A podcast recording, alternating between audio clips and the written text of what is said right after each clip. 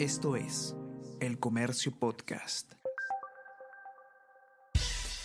Buenos días, mi nombre es Soine Díaz, periodista del comercio, y estas son las cinco noticias más importantes de hoy. Lunes 26 de febrero.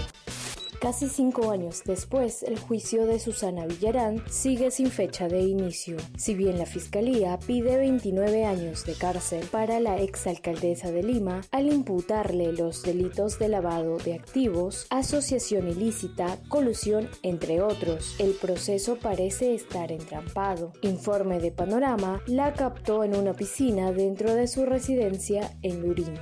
Obra de 87 millones de soles está bajo sospecha tras declaraciones de delator. En el 2019, Provías Descentralizado adjudicó la construcción del puente Salvador en Huánuco a un consorcio chino-peruano. Según testimonio, las empresas ganadoras fueron beneficiadas dolosamente cerca de 800 personas fueron afectadas por inundaciones en Madre de Dios. El INDECI evalúa declarar en emergencia la localidad de Iñapari, ubicada en la región de Madre de Dios ante el desborde de los ríos Acre y Llaverija.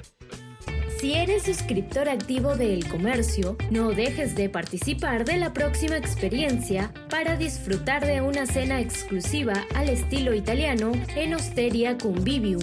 Inscríbete este martes 27 de febrero en nuestra web. Congreso tiene 20 proyectos en materia laboral que no atacan la informalidad. Iniciativas se enfocan, por ejemplo, en la reducción de jornada de trabajo y en establecer parámetros técnicos para actualizar la remuneración mínima vital.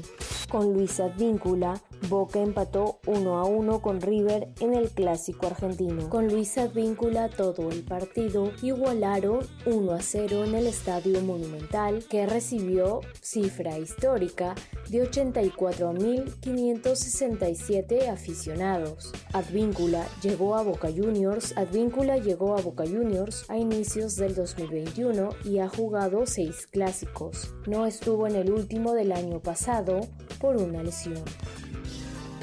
El Comercio Podcast.